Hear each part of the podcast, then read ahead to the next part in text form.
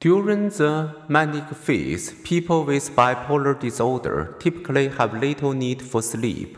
They show fewer sexual inhibition.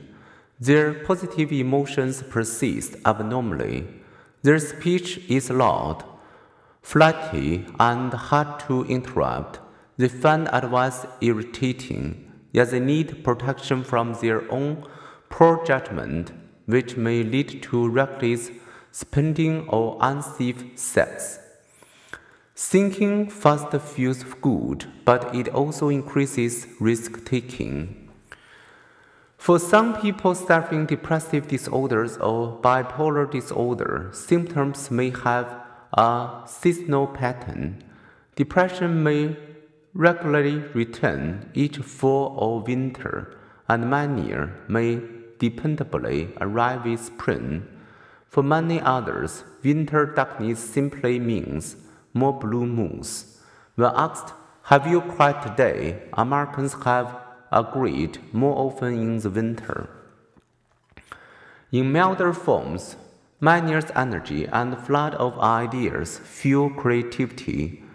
George Frideric Handel, who may have suffered from a mild form of bipolar disorder, composed his nearly four-hour-long Messiah during three weeks of intense creative energy.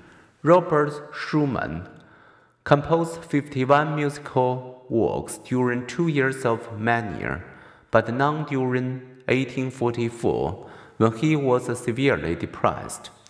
Those who rely on precision and logic, such as architects, designers, and journalists, suffer bipolar disorder less often than do those who rely on emotional expression and vivid imagery. Composers, artists, poets, novelists, and entertainers seem especially prone. Indeed, one analysis of over a million individuals showed that the only psychiatric condition linked to working in a creative profession was bipolar disorder.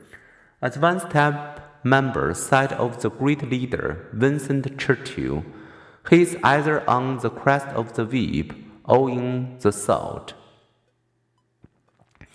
It is as true of emotion as of everything else. What goes up comes down.